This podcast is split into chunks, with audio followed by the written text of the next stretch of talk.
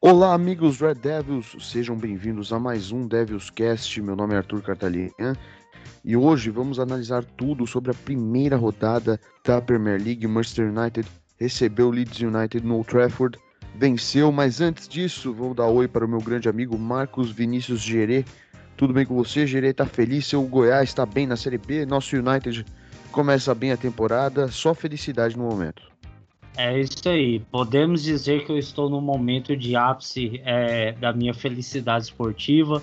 O Goiás está bem, o United está aspirando uma briga por título e que isso me felicita demais. O Lakers panelando na NBA, então tá tudo bem e eu estou muito feliz. Agora, a expectativa é do United comprovar essa boa fase, né? Ainda tem ainda mais 37 jogos mas a esperança é que possamos entrar nessa briga pelo título. Exatamente. Foi um, um dia muito especial, porque pela primeira vez, depois de nem sei quanto tempo, vimos o Old Trafford lotado, 100% da capacidade no último sábado. Teve a apresentação do Varane oficial, apresentação oficial. Já tinha o Sancho no banco. Era um, era um dia muito especial, um dia muito feliz e o United conseguiu atender as expectativas. Começou muito bem o jogo, dominou ali o primeiro tempo na questão de chutes. É meio difícil dominar a posse de bola contra um time do Bielsa, mas criou bastante o time do United e saiu vencendo do primeiro tempo com 1 a 0 o gol de Bruno Fernandes, o primeiro do português na partida, e assistência de Paul Pogba, a primeira assistência do francês na partida. Daí fomos para o intervalo, logo no início do segundo tempo, o Leeds United empata com um golaço do Luke Ayling. Era um gol que não dá para defender, não, não, tinha o que o DG fazer. Acho que, cara, precisaria de uns dois goleiros ali para conseguir defender aquela bola. Mas empataram logo no início do segundo tempo. Marcos, você achou que depois que o Leeds empatou, talvez a vaca fosse pro brejo nessa primeira rodada? O time ia ter dificuldade para voltar a ter vantagem no placar, ia de uma pressão do, do Leeds, não? Como que você reagiu depois do gol de empate? Começando primeiro pelo que você destacou, eu acho que é muito interessante a gente falar dessa questão do público e da atmosfera que estava em Old Trafford. Os relatos que eu ouvi é de que há muito tempo o Old Trafford não vibrava como ele vibrou nesse jogo contra o Leeds United. Pode ser por essa questão dos mais de 500 dias sem a torcida estar completa ali no estádio, pode ser pela questão da empolgação pelas contratações de, de Jadon Sancho e Rafael Varane. Pode ser por isso também, pode ser pela, pela boa campanha na, na temporada passada e a expectativa aumentando agora, mas eu acredito que também pode ser pela questão da rivalidade. Existe uma grande rivalidade entre Leeds United é, e Manchester United, são duas cidades próximas e eu acho que isso também impulsiona um pouco a torcida a vibrar mais. Então, acho que talvez por isso a gente tenha sentido algo diferente em Old Trafford naquele sábado. E sobre a questão do jogo, eu gostei bastante do primeiro tempo. A gente saiu uh, na frente no placar. E aquele empate, sinceramente, ele não me abalou muito, porque para mim o United já estava muito bem. E não me abalou muito também, até por conhecer as características do United, que joga muito melhor quando o outro time joga mais aberto. Eu tive essa segurança ah, no meu pensamento de, de não ficar preocupado com o resultado, porque eu tinha plena confiança de que esse time ia reverter aquela situação e voltar a ficar à frente do placar. Então, talvez por, por isso tudo, sabe? Eu acho que talvez juntando todas essas coisas me fizeram acreditar de que o United não ia sofrer naquele sábado contra o Leeds United. Então, junto a torcida, empolgação, as contratações, a rivalidade e a característica de jogo do United para enfrentar o Leeds. Então, juntando tudo isso, é, isso fez com que eu acreditasse que o United logo ia voltar à frente do placar e assim aconteceu, foi logo em sequência. Exatamente, a gente estava falando do público, eu esqueci de citar que os Sing estavam de volta no Trafford, eles que eram, eram figuras carimbadas, mas estavam um tempo sem ir no estádio, né? Agora eles voltaram, são figuras que os torcedores mais assíduos do United conhecem e gostam bastante. E como o Marcos disse, logo depois do, do gol de empate, o United voltou à frente, um passe maravilhoso do Paul Pogba, segunda assistência do francês para o gol do Mason Greenwood, primeiro gol dele da temporada, um chute cruzado fenomenal, 2 a 1 e dois minutos depois mais uma assistência de Paul Pogba, terceiro, é, segundo gol de Bruno Fernandes e terceiro gol do United, um gol que o juiz demorou para confirmar porque teve que esperar o reloginho é, confirmar se passou ou não da linha do gol, mas passou completamente. 3 a 1 para o United. Cinco minutos depois que tomou um empate, o United abriu dois gols de vantagem. E ainda, seis minutos depois, fez o quarto gol com Bruno Fernandes, o terceiro gol do português, o primeiro hat-trick que ele fez pelo clube. Já tinha feito o doblete várias vezes, mas três gols foi a primeira vez. Ele até disse depois que estava esperando um Old Trafford lotado para poder realizar esse feito, e ele conseguiu 4 a 1 para o United, e depois o Fred, nosso brasileiro, convocado para a seleção brasileira, oito minutos depois do quarto gol, com mais uma assistência do Paul Pogba, vai e faz o gol, o quinto gol do Manchester United. Só para trazer informação aqui, é, os jogadores com quatro assistências em uma partida de Premier League. Em 99, o Dennis Bergkamp fez isso enquanto jogava pelo Arsenal. Em 2006, o José Antônio Reyes, também pelo Arsenal, fez esse feito. 2009, o Cesc Fábregas, também pelo Arsenal. 2012, Adebayor pelo Tottenham. 2013, o Santi Cazorla, também pelo Arsenal. 2020, o Harry Kane pelo Tottenham. E agora, 2021, Paul Pogba. Ele é o primeiro da história do Manchester United na Premier League a dar quatro assistências em uma partida. Ele foi o primeiro francês a conseguir esse feito. Ele foi o primeiro a conseguir na primeira rodada. Muito se falou nessa jornada de transferências sobre uma possível saída de Paul Pogba para o PSG. Ele pareceu nessa primeira rodada estar bem feliz jogando pelo clube, bem tranquilo, teve uma ótima atuação. Gerê, podemos nos empolgar com, com o francês ou ainda não? Ainda temos que ter cautela? Olha, na verdade eu, eu me empolgo depois eu me frustro. Mas a relação com o Pogba às vezes é um pouco essa, muito por conta do empresário dele, né? Mas separando essa parte do empresário que está fora do campo, eu costumo dizer que desde que o Solskjaer assumiu o United, ele mudou a gestão de elenco, a gestão de pessoas desse clube. Porque tinha muitos problemas com a gestão do Mourinho e o Paul Pogba era um dos que mais sofriam com o Mourinho.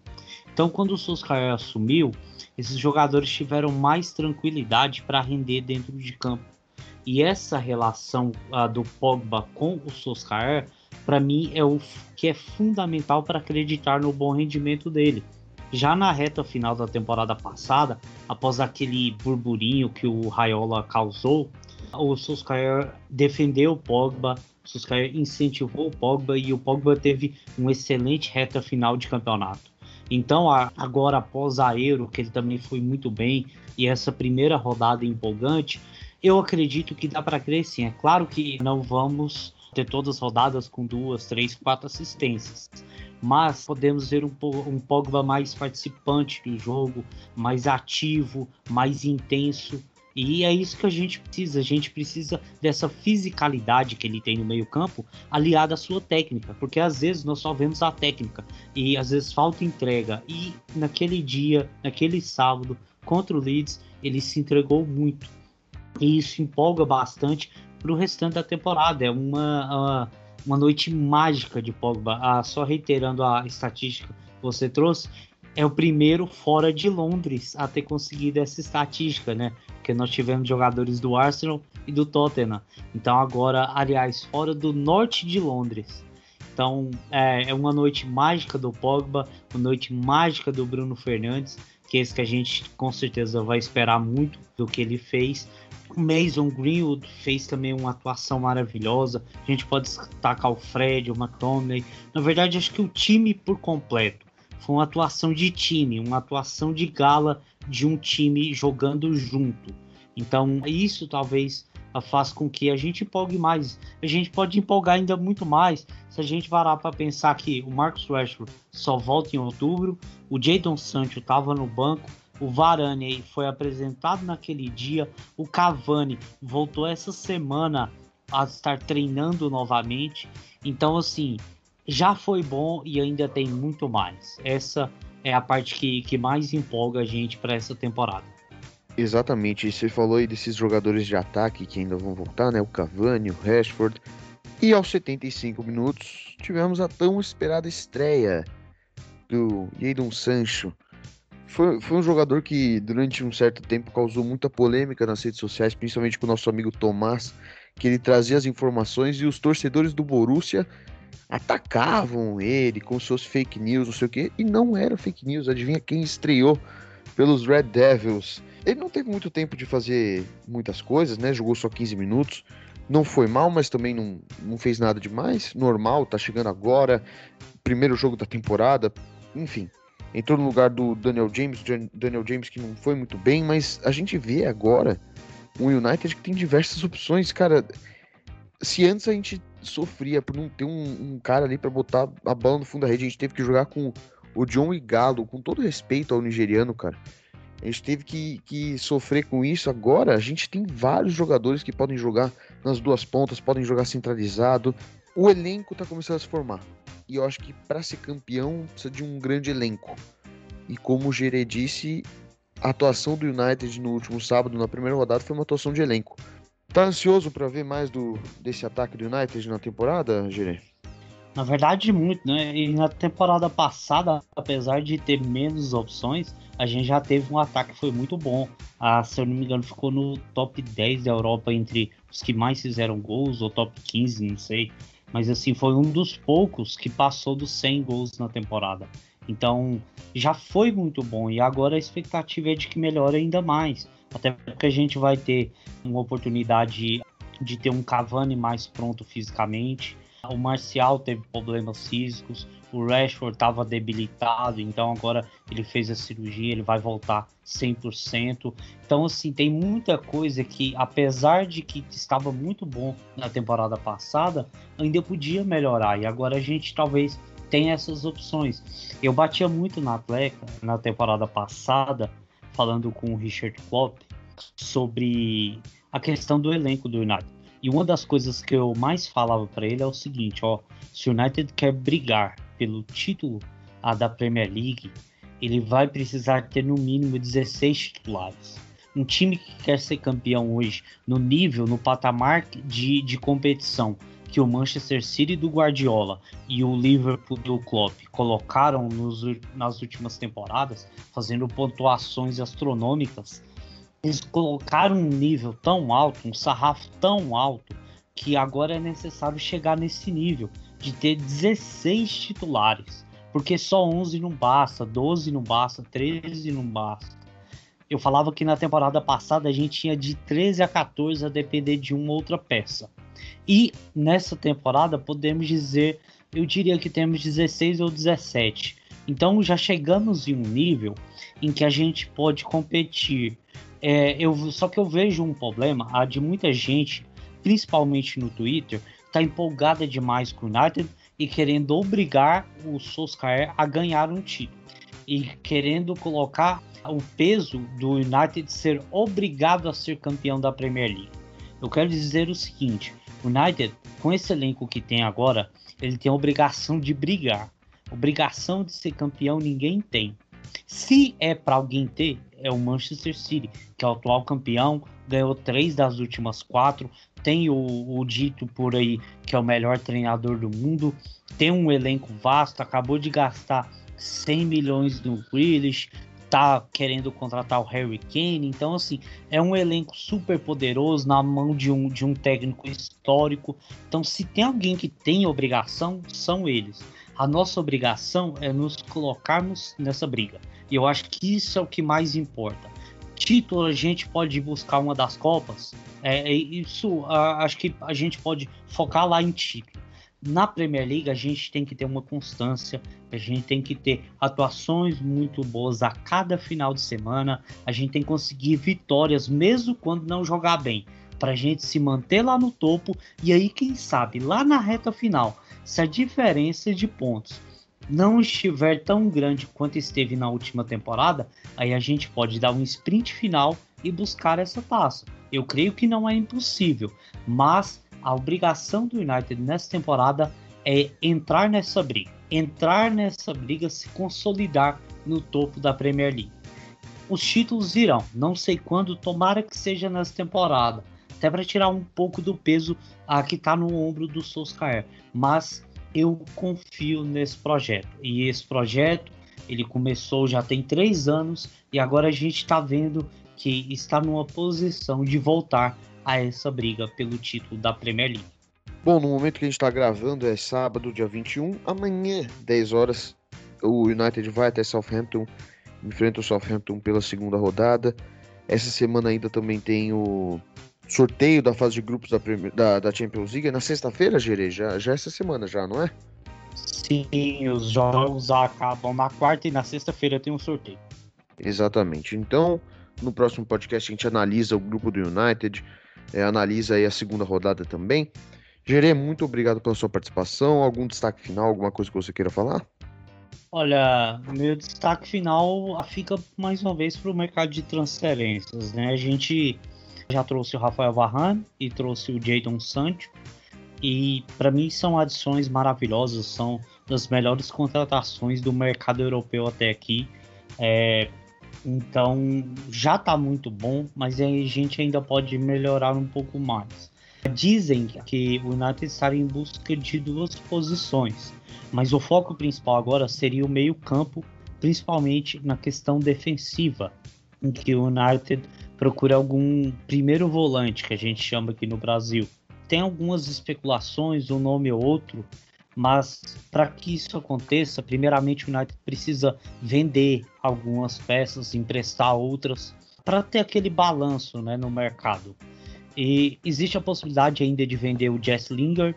Saiu notícia que o West Ham ia fazer uma última oferta para o Manchester United. Não sei se vai chegar o Manchester United quer, mas é, essa oferta deve vir. E existem outros interessados.